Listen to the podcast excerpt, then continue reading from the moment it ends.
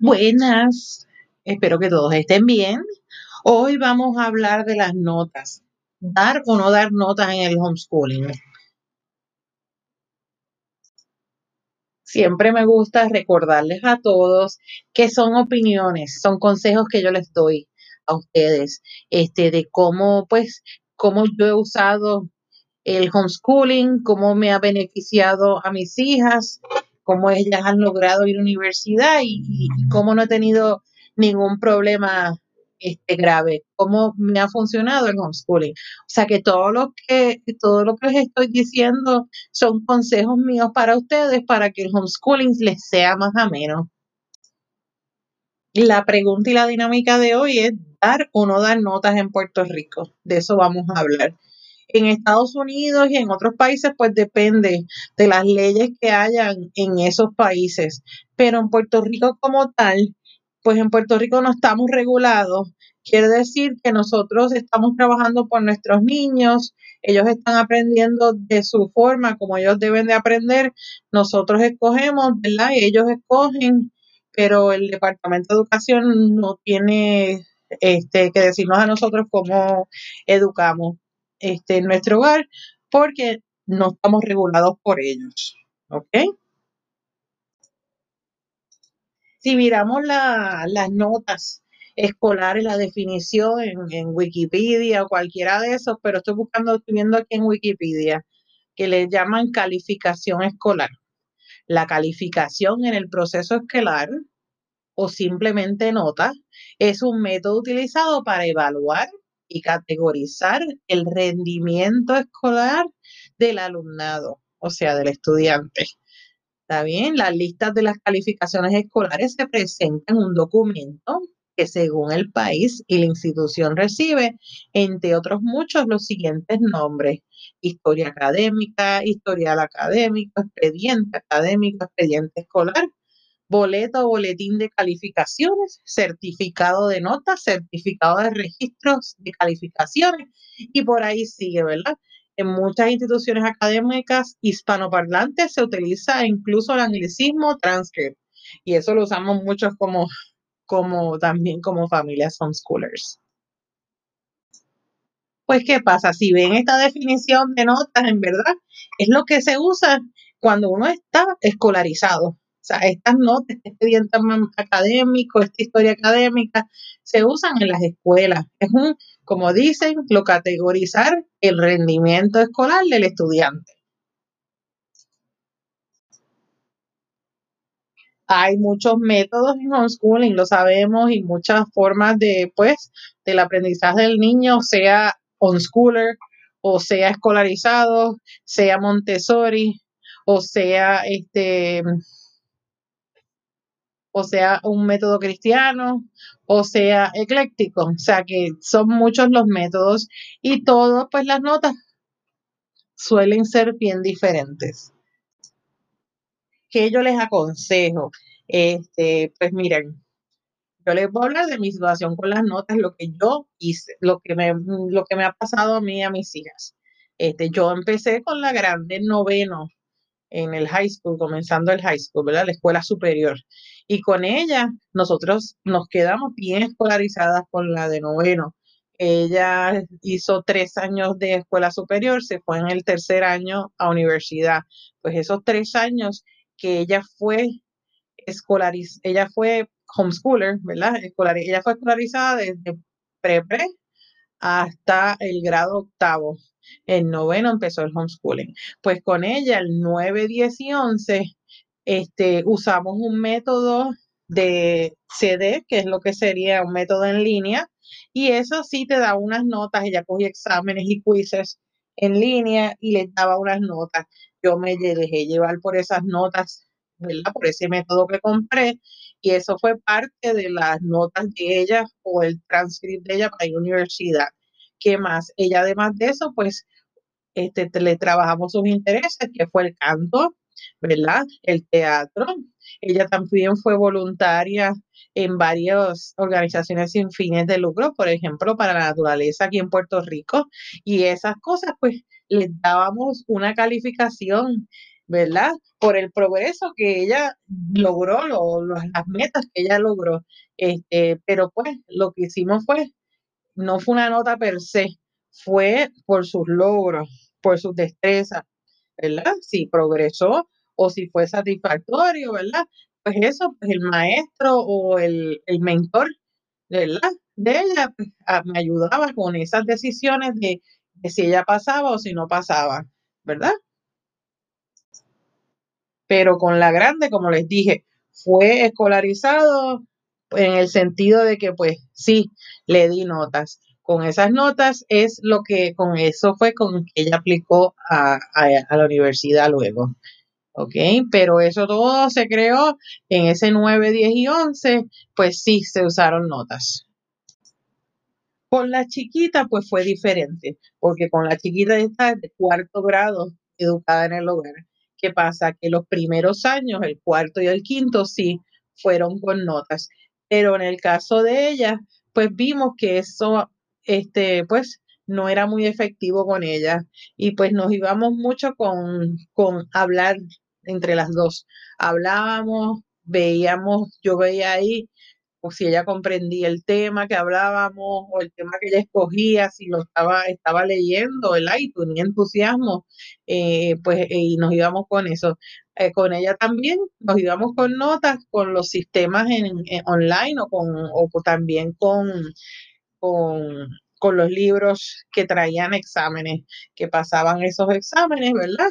Y pues usábamos ciertas notas, ¿verdad? Las notas que proveían esos materiales que yo usaba, este, pero no le di notas a ella de sexto, séptimo, octavo, no fue necesario. Eso sí, lo que usé con ella en un año, en ese sexto, séptimo, octavo, pues usábamos las pruebas LearnAid las pruebas LearnAid, con eso veía la capacidad, si estaba a nivel con otros niños, pues cositas así. Eso me ayudaba a ver, monitorear cómo ya le estaba yendo en general. Pero en esos años este, no usé notas.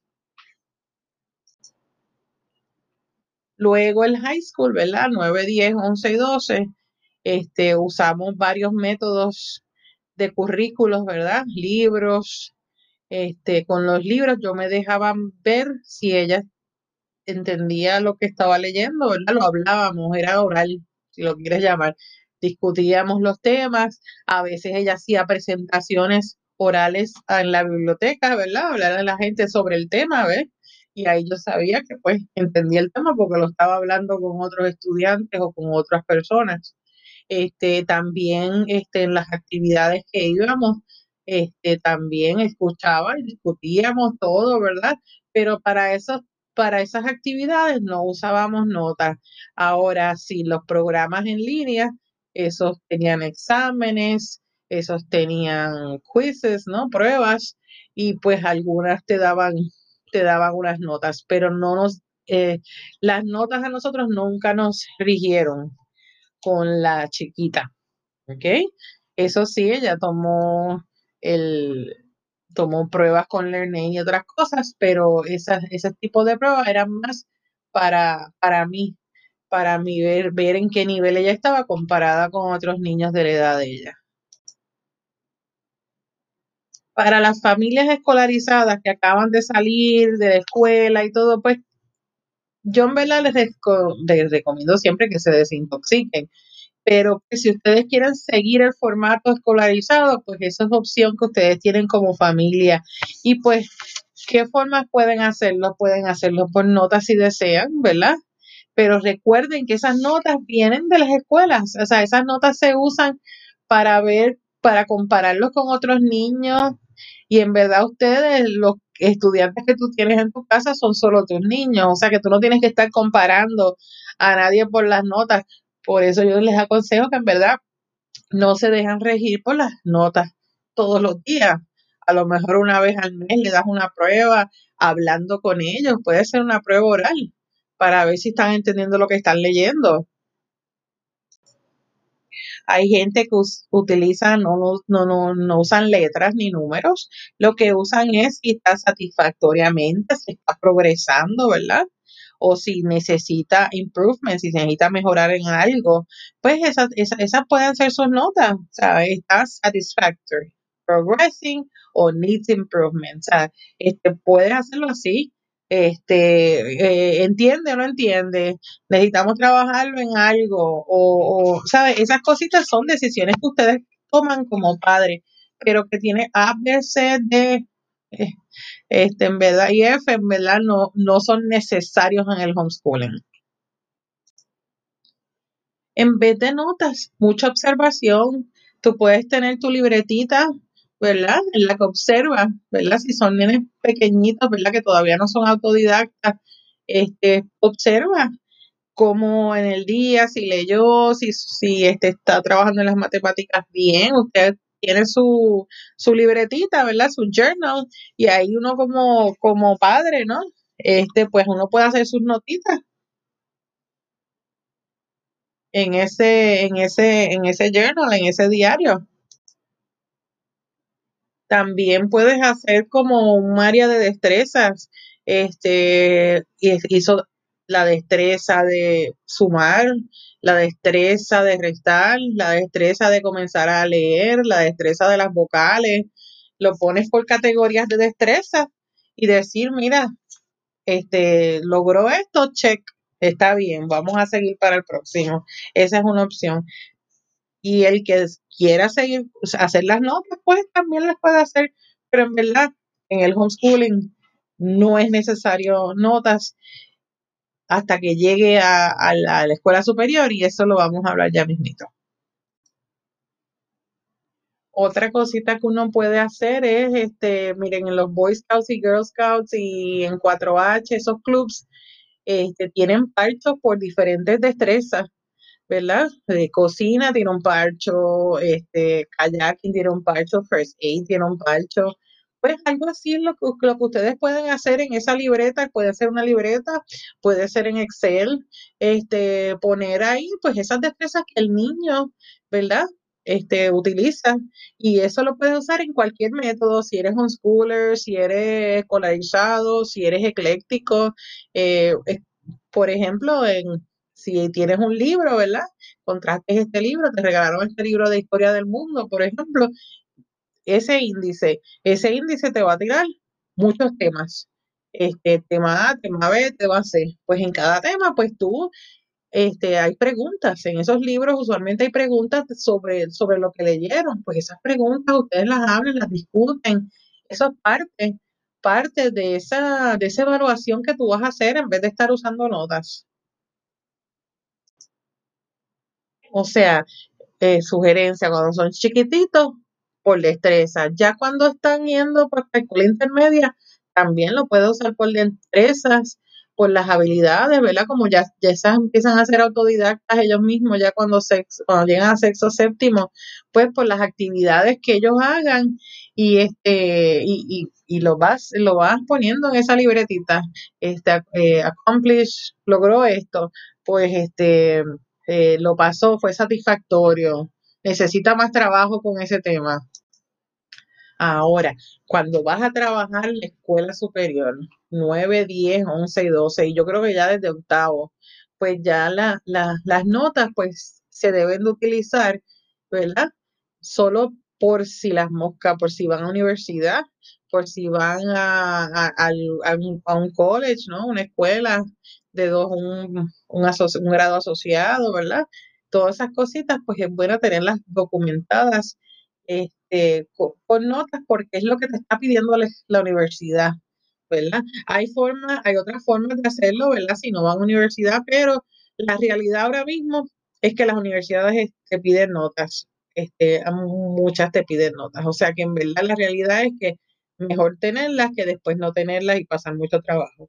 Y mi, mi, mi consejo, ¿verdad? Es que ya desde noveno empieces a hacer las notas, ¿verdad? Para la universidad, si eso es lo que el niño tiene en mente. ¿Y cómo guardamos esas notas? Pues como hablamos antes, este, si usas un sistema en línea, ¿verdad? Y que hay muchos por ahí en el mercado y ahora hay más, ¿verdad? Porque somos más homeschoolers, van a venir muchos. Pues cómo guardamos esas notitas. Pues si es un sistema en línea, ¿verdad? Y no quiero decir ninguno, pero hay muchos programas, pues ellos te van a dar quizzes y te van a dar pruebas, ¿no? Te van a dar exámenes este, y vas a tener que escribir ensayos, pues ellos mismos pues te van a dar las notas. A veces nosotros vamos a tener que darle las notas como hacen los maestros. Este, eso es, eso pues, pues es una realidad, ¿verdad? Que uno lo trabaja cuando ya están en escuela superior. Como les dije, a veces si compras un currículo, pues, pues sí, las notas van a estar, o sea, las notas, ¿eh? dependiendo del examen y de la prueba que te den, y vas a tener compañías que te van a dar las contestaciones y ahí vas a tener las notas porque es lo que la compañía te está dando a ti para tú darle esas notas. Hay currículos también que tienen maestros que te lo corrigen y te dan la nota, perfecto, y lo tienes ahí. Este, pues sí, hay familias que usan ese servicio y lo pueden usar. Lo lindo de eso, pues que te hacen la vida más fácil, ¿verdad? Para poder hacer otras cosas. Este, pero todo también depende de tu presupuesto, ¿verdad? Y de lo que estés buscando. Si estás buscando un método escolarizado, pues mira, pues ese, ese, ese a lo mejor es el método este que puedes utilizar. Si usamos libros, pues, ¿qué podemos hacer como padres este, que educamos en el hogar? Eh, lo que podemos hacer, como hablé antes, pues, dividir el índice en las partes y en los temas, hablar con ellos los temas, ver que estén comprendiendo. Ellos pueden hacer ensayos, ¿verdad? Este, ellos pueden contestar las preguntas que están en esos libros. Hay libros que también están en los mismos libros unos exámenes que puedes utilizar uno como padre pues utiliza la creatividad con esos libros. Ahora ustedes tienen la decisión de si poner notas o no poner notas. Ahora para esas notas pues ustedes tienen que decidir cómo le van a dar esas notas. Si va a ser pasa o no pasó o ABCD, ¿ves? Eso lo escogen ustedes como padres. En mi caso, lo que yo decía con muchos libros, ¿verdad? En el caso de Historia del Mundo, lo que yo hacía con ella es que ella leía los capítulos, entonces ese, libro tenía preguntas y hablábamos de las preguntas. Yo estaba aprendiendo con ella en esa clase, en esa clase de historia que nos va a pasar mucho como madres homeschoolers y padres homeschoolers que estamos aprendiendo con nuestros niños otra vez. Muchas cosas que yo no aprendí en la escuela, los vine a aprender ahora de nuevo con mis chicas. Y eso es bien bonito, es una experiencia bien grata, tú estar aprendiendo con tus niños del tema que sea. Y eso es también la ventaja del homeschooling, que uno puede aprender de todo en esta vida, ¿verdad? Del tema que sea, lo puedes aprender junto a tu niño en vez de estar pegado a un currículo o lo que, este, o lo que aprenden todos los niños a veces. Y esto me lleva al otro tema, que es cómo ponernos creativos con ellos. Y ellos van a escoger, ellos tienen sus intereses, trabajen con los intereses de ellos y de acuerdo a esos intereses, pues usted prepara ese, currículo de acuerdo al ser niño. El niño mismo también es el que prepara ese, esa forma de aprender. O sea, que no necesitamos un currículo costoso, este, caro, que nos pongan unos temas cuando el niño puede él mismo escribir su propio libro ir aprendiendo con los diferentes temas que hayan por el internet o por, o por libros que ellos deseen leer. Por ejemplo, si a ellos les gustan los dinosaurios, ¿verdad? Pues que aprendan sobre los dinosaurios, busquen diferentes libros sobre dinosaurios, este, la época, lo que es paleontología, ¿verdad? Hablen con expertos, ¿verdad? En ese tema. Y ahí ustedes hacen su propia clase, ¿ok? Su propio currículo. Esa clase va a ser la clase de paleontología y allí ellos van a estar aprendiendo sobre eso. En esa clase de paleontología, ellos van a estar aprendiendo sobre el método científico, ellos van a estar aprendiendo sobre los fósiles, ¿no? Cómo clasificar esos fósiles por los organismos, ellos van a estar interactuando, aprendiendo y todo eso lo pueden conseguir por el internet, con los museos, este, con algún un paleontólogo famoso, ¿no? este, con libros que compren que tengan que ver con paleontología, ¿no? Eso poco a poco lo van aprendiendo. Eso es una clase de por sí, ¿ok? Y para eso se necesita nota. No, no se necesita nota. Este, eh, solo tú lo vas a saber porque él va a estar aprendiendo, él te lo va a estar hablando. Ustedes van a estar discutiendo sobre el tema. ¿Se necesita nota? No creo, no necesariamente.